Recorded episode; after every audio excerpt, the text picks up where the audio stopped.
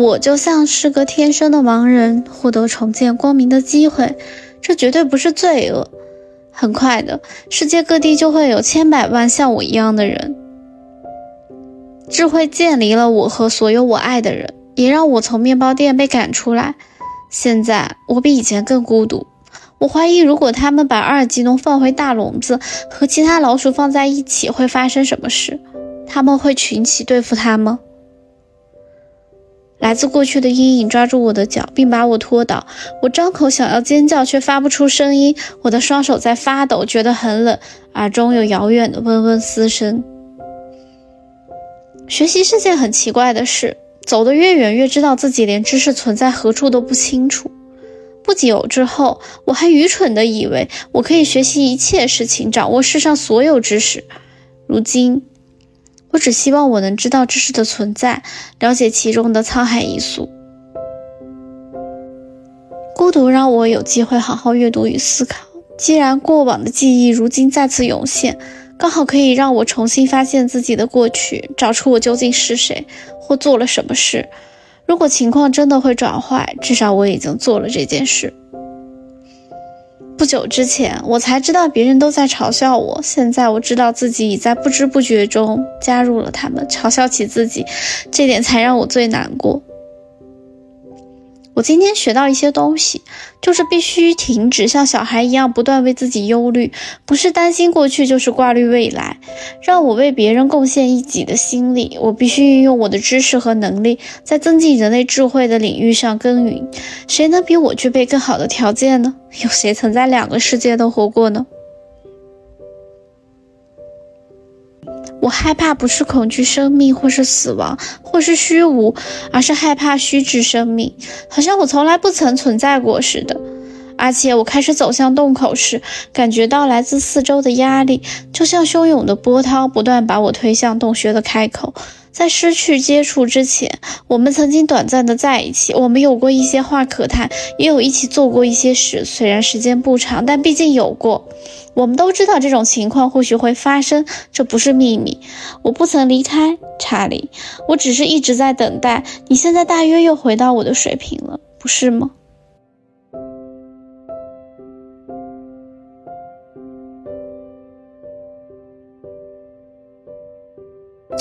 杜迪，大家好，这里是第一百八十一秒。我想陪伴你，并不是三分钟热度。我是主播空底。最近录节目是有那么一点点拖延，一个呢是因为换季光荣感冒，嗓子肿了几天；另一个嘛是我在思考，我这样的方式是不是真的可以做到我的初心，就是可以给别人陪伴。有些时候写好的稿子和我录音的时候录的东西其实是有一定差别的，就会突然在录节目的时候加入一些很多想要表达的内容。之前呢，我会语速特别特别的快，后来有朋友跟我说那样可能有点跟不上，后来就慢慢的希望能够慢下来，然后让大家听的过程中能够接收到我的语句，然后有一个缓冲思想的过程。加上有的时候想表达的东西可能会比较突然的出现，可能就是更像于我现在更爱的这种自言自语的模式，还挺神奇的。最近都没有嘉宾，也不知道听节目的你们会不会觉得我的声音听起来好像更好催眠了，就不免觉得有的时候有些朋友也最近跟我聊起来我做这件事情的意义，感觉这个话题有点聊到我的一个小痛点。我不确定我的节目最终的一个画像群体究竟是什么样的，因为我还有点模糊。但我只是想要先遵从我的本心，继续读书。然后我非常喜欢现在这个状态，每周会读一两本书，然后能够持续的输出点什么。那能输出什么就输出什么。那只希望大家听到的时候开心就好了。因为对我来说，我也不是有多么深奥的一个知识的输出，就只是在理解自己所读到的内容。那我也希望能够听到我节目的人。就知道啊，在世界的另一边，隔着时差，我是希望能够让我爱的人们能够随时知道我的小脑袋里面究竟在想些什么。我觉得还挺好的。当然，我本来也是很期望在这里能够遇上有趣的人。有的时候听别人的播客节目会有一点期待，有一天我是不是也可以有评论拿来读的那一天？希望那天可以尽快到来吧。也许后面有时候我会录一些其他的内容，有点像是声音的 log 这样一些记录，因为毕竟很多东西可能需要一种记录的方式，而我现在更喜欢用声音这样记录的方式。大秋天不只适合思念，也很适合见面，所以你们的国庆小长假玩得愉快吗？现在应该是在调休，要连上七天班，会不会很累？也不知道你们的假期有没有见到想念的人。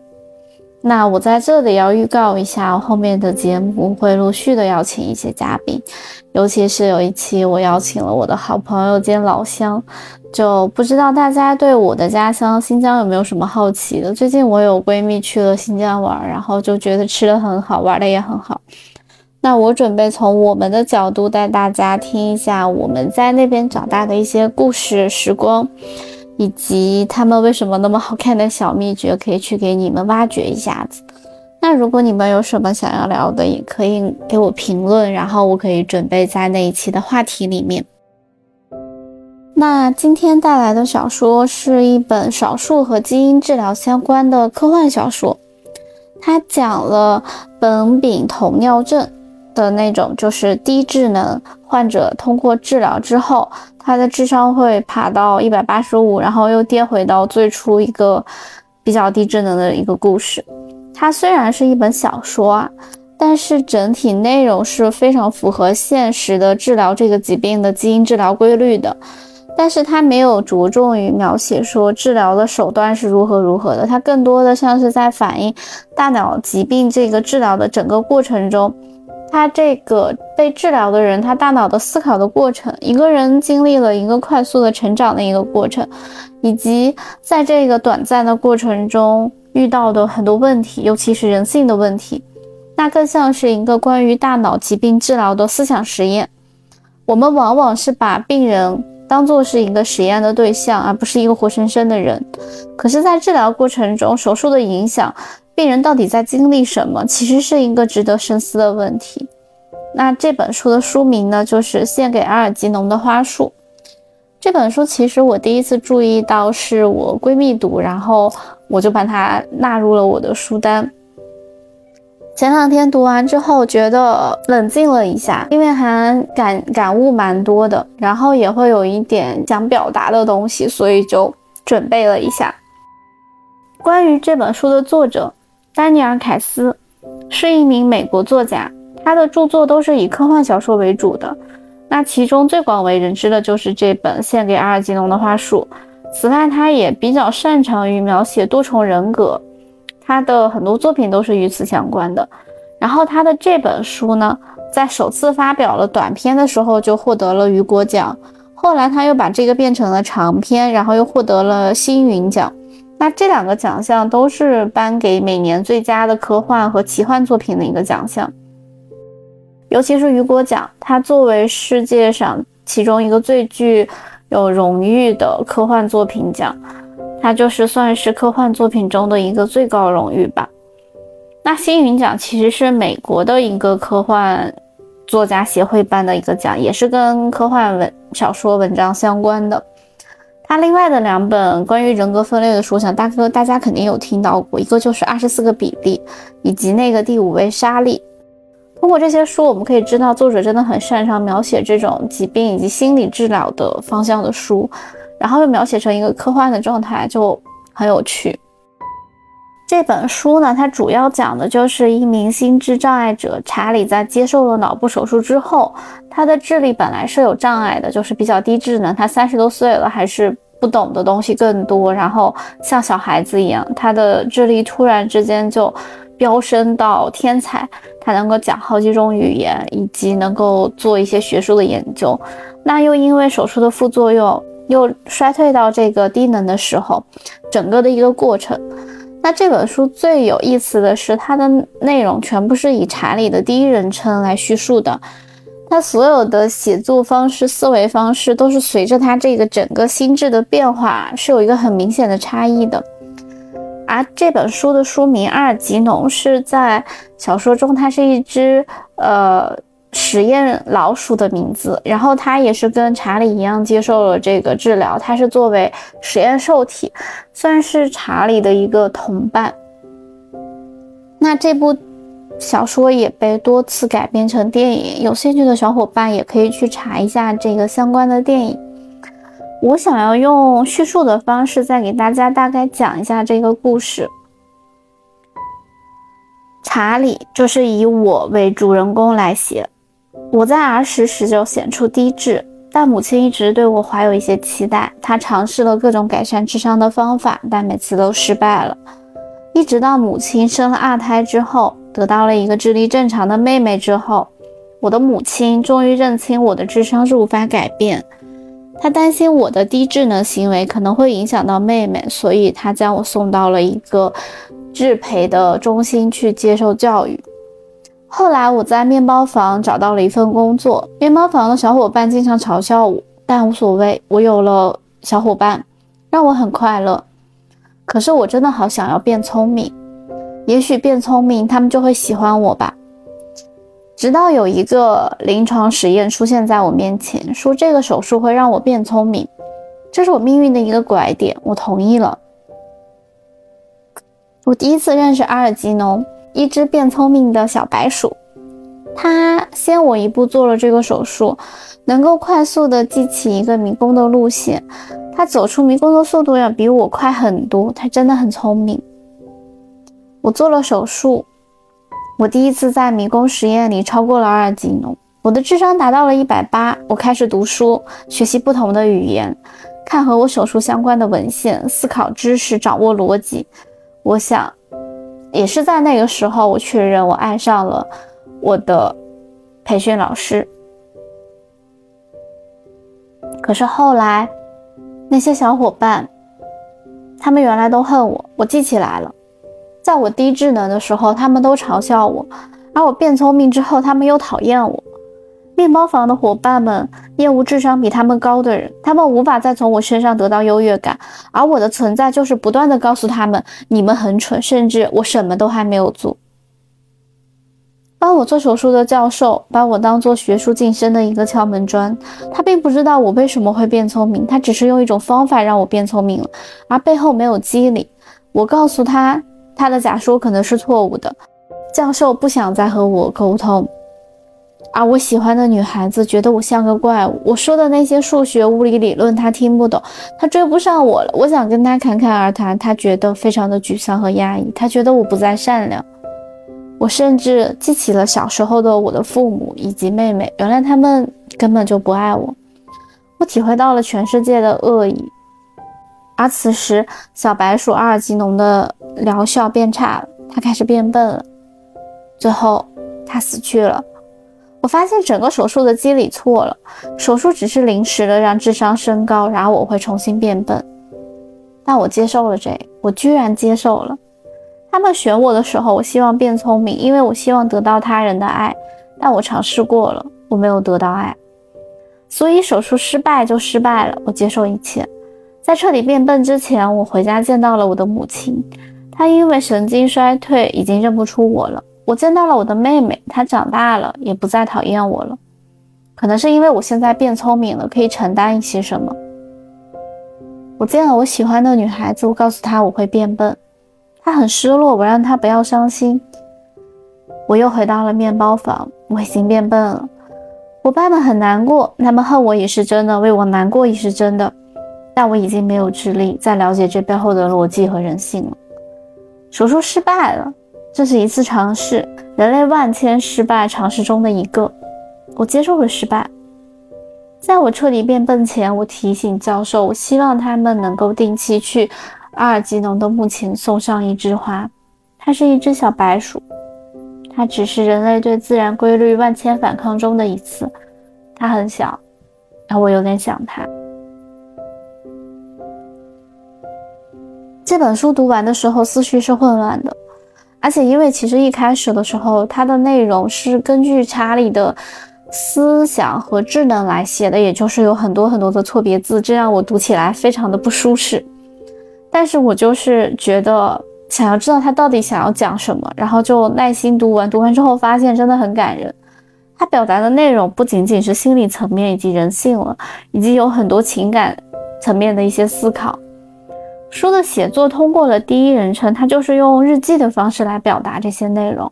严格来说呢，作为实验品的主人公查理，从加入到这个实验中就开始记录，那他所有的东西是他整个实验的过程。这本书最大的痛点问题其实就是，如果给你一样东西，他又会收走，那你还想要拥有这短暂的时间吗？又或者说换一个问法？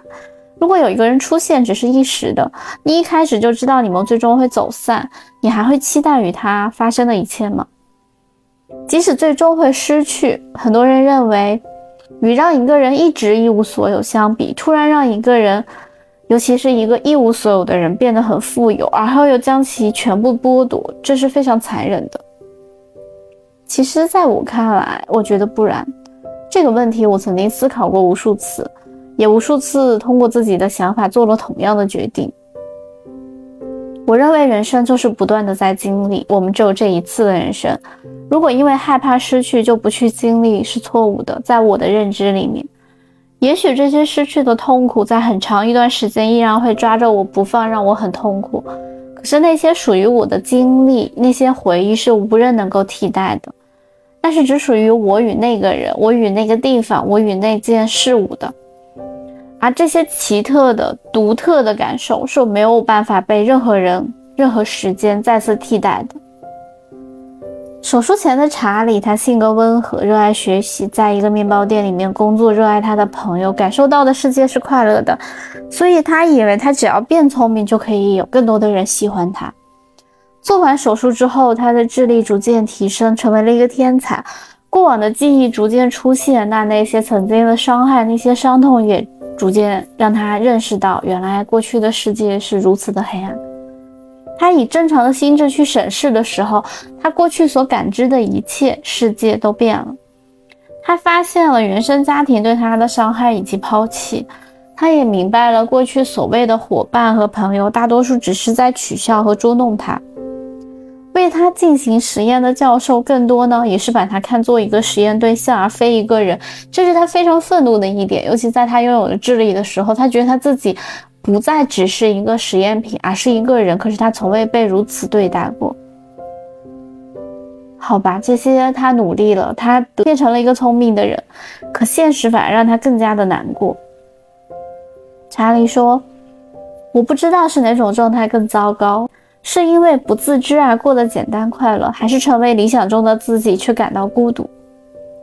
这段话我非常的喜欢。我觉得这其实不只是查理的一个疑惑，更是我们每个人在成长过程中会面对的一个疑惑。从某个角度来看，这个故事可以看作是一个人快速的一生的一个缩影。我们在小孩的时候天真无邪，一无所有，却觉得自己好像拥有一切，世界是那么的美好。可是随着我们慢慢长大，变聪明，我们开始理解、开始接受这些知识的时候，也认识到世界的真相，发现了世态炎凉以及人性的丑恶的时候，才明白世界并不是如我们所想的那样，它明明就充满了随机性、无常、意外以及荒诞。这个时候，很多人会产生很强的一种割裂以及不适感，世界的真相是很让我们失望的。查理过去的记忆。已经是很难过了，可是当下发生的也未必能够更好。当他的记忆被唤醒的时候，当他的智力超越常人的时候，曾经的朋友都开始远离他，害怕他，因为他不再是那些平庸中能够给别人优越感的人了。他的存在，他的智力反倒衬托出了那些人有多么的愚笨。他坚持的正义让他被赶出了面包店。他的性格变得非常的急躁，他不知道如何与人相处，他也不懂得如何去爱别人。如何讲呢？手术能够快速的提升一个人的智力，可是没有办法让一个人懂得如何去爱。这种最本能的东西是没有办法通过手术或者任何物理的手段去达到的。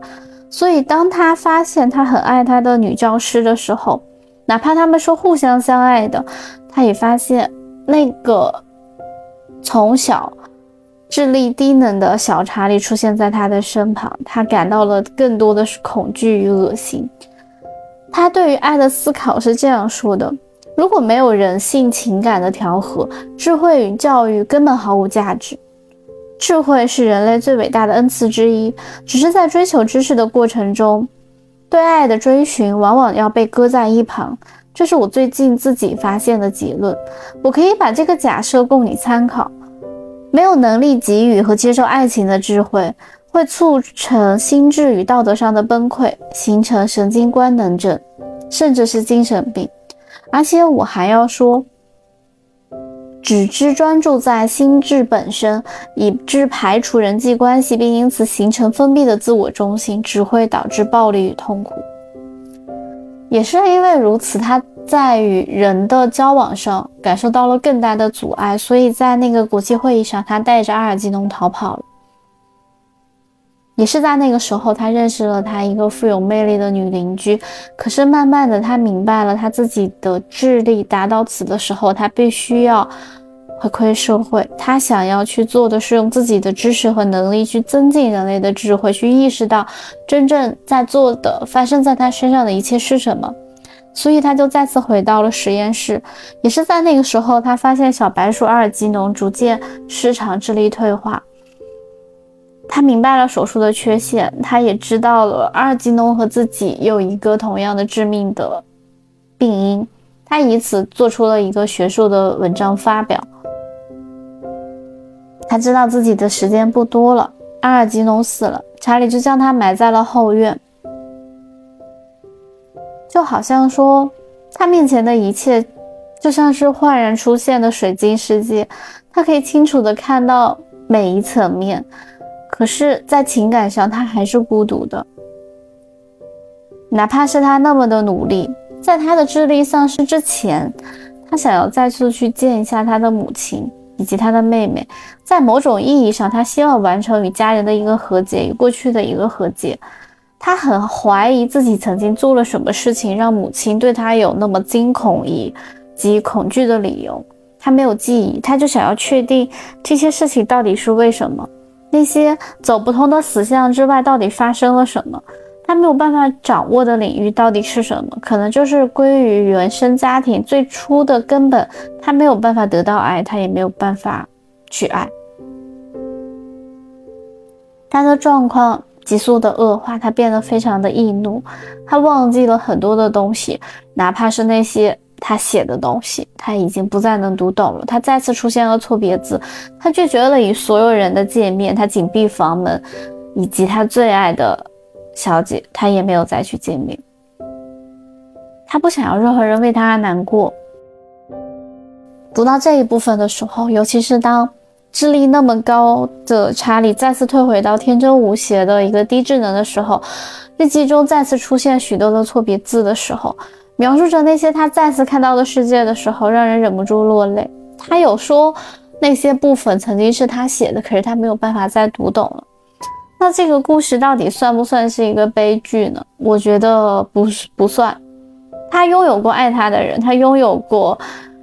如何去掌握知识的一个美好的体验？他学习了去如何的爱，学习了与世界和解。虽然在认识到世界的时候，他有一刻是那么的痛苦。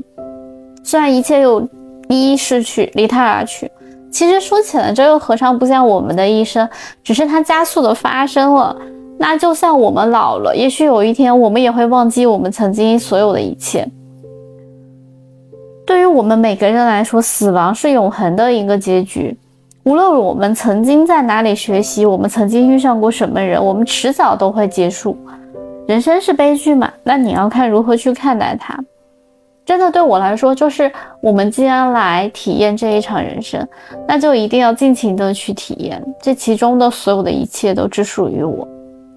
我对于这一件事情的感受，更多的是像我姥姥现在是阿兹海默症，她一点点忘记了很多东西，而她现在现实生活中能够说出来的东西，也是无时无刻在把她拉回到过去的时候。也许就像曾经我看过一个电影，我忘记它的名字了，就好像一个人出生他是老的，然后又慢慢慢慢变年轻，然后又慢慢慢慢变成小孩。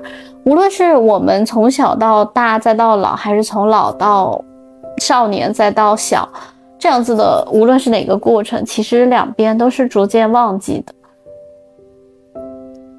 这本书里面他提到了几个论点，我觉得还蛮值得讨论的。首先是关于友谊，这是这里面最典型的一个论据吧。我觉得他以前傻乎乎的时候，他总认为那些戏弄他的人是他的朋友，他还自己也乐在其中，他并不觉得这里面有嘲弄，因为那个时候他是不太明白什么叫尊严，什么叫平等的。可是当他有了智力之后，当他变聪明之后，他的这些伙计、这些朋友不仅失望、嫉妒，甚至开始憎恶，以及完全不能接受他，就好像是曾经的垫脚石突然能够砸到自己，并且高高在上，这让他们这些人觉得自己非常的平庸，他们那些可怜的自尊心被撕扯的体无完肤，所以他们就一定要查理消失，所以查理离开了那个面包房。我想说，真正的朋友，真正的友谊，这些东西。是很难去界定的，就像人与人之间的关系，在你觉得长大之后，其实很难再认识到新的朋友。可是这本书里面，我比较感动的一点是金皮，就是查理在变聪明之后，他意识到金皮有在偷老板的钱，就是他有吃一些回扣这样子的行为，他就去警告了金皮。可是那个时候，金皮对他的厌恶以及发动了所有人来抵制他，让他离开这个面包房。可是当查理的智力逐渐又落回了之后，金皮他们又再次做了那个保护他的那个人，说如果你有需要就告诉我们。那一刻我觉得，嗯，朋友可能就是这样子吧，你没有办法完全的界定说什么时候你们才是好朋友。可是有些感情在有些时候它是真的，有些时候可能我真的没有办法接受，可是那也是真的，那可能就是友情中的一部分。这部分很像是我的天才女友里面。如果有读过的朋友，两位女主之间微妙的感情，那些相互的比较，那些互帮互助的时刻，可能就很像是这样子真实的、现实的朋友，而不是说朋友一定一味的付出，一定会一直爱你，那不可能的。感情是相互的啊，朋友，我觉得最感人的是，我现在最喜欢的一句话就是，朋友是我自己选择的家人。然后我是那种有宝女，所以我的朋友就基本上跟我的家人在我的生活中一样的重要。关于亲情这部分，我觉得查理这里他的日记里面有很大一部分在描写亲情，我们看到了很多他痛苦的关于家庭的回忆。人之所以痛苦，可能往往就是因为记性太好了吧。查理在变聪明之后，他忆起来小时候的事情，母亲是死要面子的。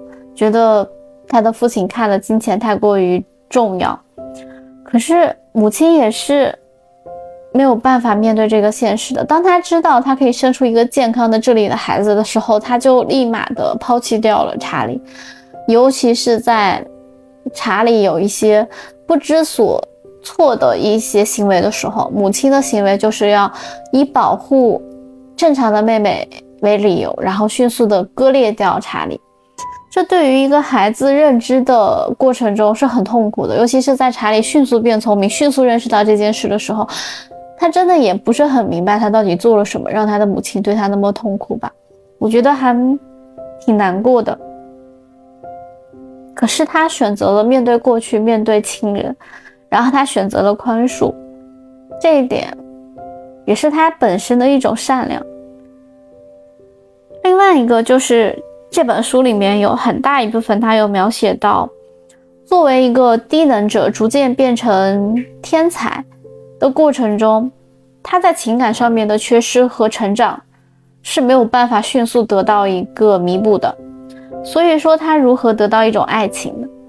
心理学的教科书说，爱情是人际吸引力最强烈的形式。是身心成熟到一定程度的个体对异性个体产生的有浪漫色彩的高级情感。那可是，在没有成为这样子的人之前，他是没有办法理解什么叫做爱情的。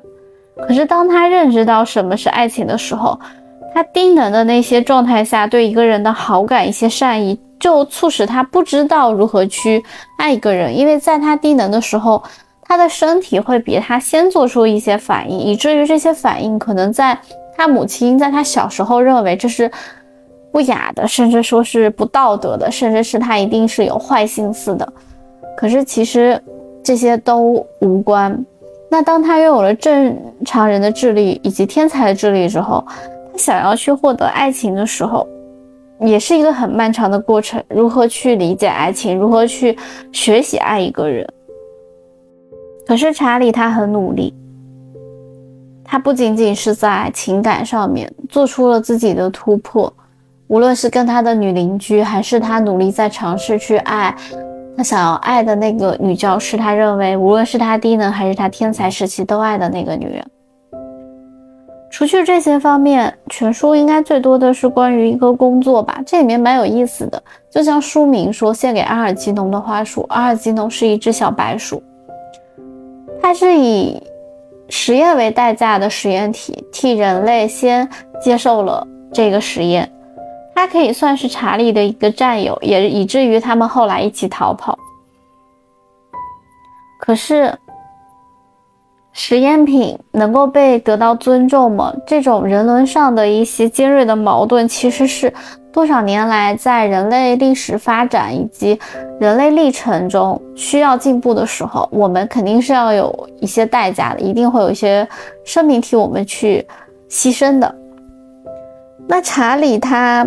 作为一个人，他意识到阿尔基农比他聪明的时候，他根本不懂为什么他那么聪明。当他变聪明了之后，他跟阿尔基农就是像战友一样，他们能够懂得彼此身上发生了什么，而且他也通过阿尔基农认识到了自己身上致命的一个缺陷以及要面对的一个结局。可能尽管它是一个实验品。也许我们让一只老鼠变得很聪明是一件好事，可是我们如何有权利像对待实验动物一样对待人类，让一个人变成那样？然后哪怕说查理他的结局，也许他自己也是接受了，也许就像我说的，如果换我，也可能会接受。但是我们经历了那些，可是从人性的角度上来说，他可能会让很多人觉得不适。在很多过程中，也许很多人说需要感恩。我看到了这个词，查理需要感恩吗？我觉得也许需要，因为如果没有这一场手术，他可能完全没有办法学习到这么多的东西，以及去爱一个人。虽然他最终又失去了，可是拥有过的没有办法。被替换掉，就像我说过，哪怕他再次失去了那些记忆，可是有这些日记啊，有这些记录啊，记录过他曾经发生的一切以及他的记忆，我觉得是足够的。尤其是查理最后就嘱咐给他做实验的那个教授说，请他不要那么的坏脾气，也不要那么总是嘲笑别人，就是希望他能够拥有更多的朋友。以及他还嘱咐，就是一定要给阿尔基农献上一束花，不定期的时候。这个过程觉得好像，如果查理可以的话，他一定会自己去做这件事情。可是他也许不能了。这部小说中，可能很多人就觉得在讨论我们刚才讨论到的一些哲学的问题，但我觉得作者更想要说的是。究竟是什么使得人成为了一个人？是因为我们已经拥有了所有超过这个世界上物种的这种智商吗？其实不是的。那你说，低能的查理他通过手术变成天才，他依然饱受了很多的精神以及心理的问题，他依然要受很多的现实的世界的折磨。他可以学会很多门语言，可是他没有办法摆脱那个时时刻刻无时不。可无处不在的，能够监视着他的那些低能的自己，而这些心理的问题是他一直要面对的问题。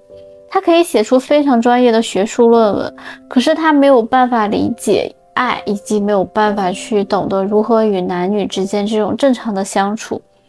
他可以独自进行一些学术研究，可是最终他依然没有摆脱掉他童年那些阴影给他的深渊以及痛苦。查理他获得了智慧，又失去了智慧，这一个过程，我觉得作者更想表达的是人的一种复杂性。那人之所以称作是人，我们有的这些智力，我们有的爱，我们有的同情，我们有的甚至是嫉妒，所有的这些情感。都在这个小说里面有一个体现，哪怕就是阿尔吉农这只小白鼠，它在生命的最后，它开始不再靠着这种奖励去破解难题。也就是说，当其他生物达到一定的高智能的时候，它也是可以推动一个本能去解决问题的，而不是需要一定要获得什么东西。这本书更多的像是献给这些实验品，那些为人类科学的进步的动物也好，人也好，他们献身的，他们牺牲的。可是读完这本书，更多的时候，我再去看一些豆瓣的读者的一些评论的时候，真的会看到那句说，因为错别字太多，给了那个就是三颗星，有点难过。这本书读完，其实整体来说是很温暖的，嗯，尤其是让我觉得我们要不断的思考，不断的进步，因为我们在我们不知道的时候，我们看不到的地方，有很多的生命，或者说有很多的科学家也好，甚至有很多的人在以切身的经历以及体验去感受这些。当我们把自己有的时候放的就是可以低能一点。有些东西没有必要思考的那么清楚，反倒日子可能会过得开心一点。就像低能的查理，他拥有很多的朋友。那今天这本书呢，更多的感受就是这些。然后这几天呢，天气越来越凉，希望听节目的小伙伴一定要注意保暖。今天节目就到这里吧，我们下期再见。